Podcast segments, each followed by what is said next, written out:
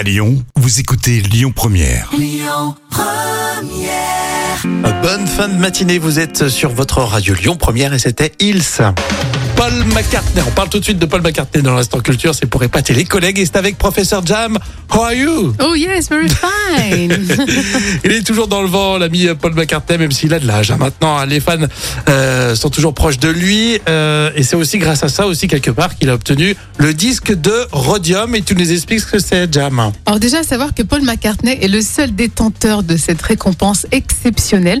Alors même s'il en parle très peu, euh, c'est tout à fait officiel. Mhm. Alors, le disque de Rhodium est une récompense qui lui a été remise en 1979 euh, par le Guinness Book pour avoir été à l'époque le compositeur et interprète ayant vendu le plus d'albums, 200 millions de disques vendus par Paul McCartney durant toute sa carrière. Avec ça, 200 millions. Et ce qui est encore plus joli, c'est de savoir que le rhodium est un métal qui est très rare, donc c'est très cher. Et c'est utilisé d'ailleurs dans les catalyseurs de véhicules, donc d'où son nom, le, le disque de rhodium.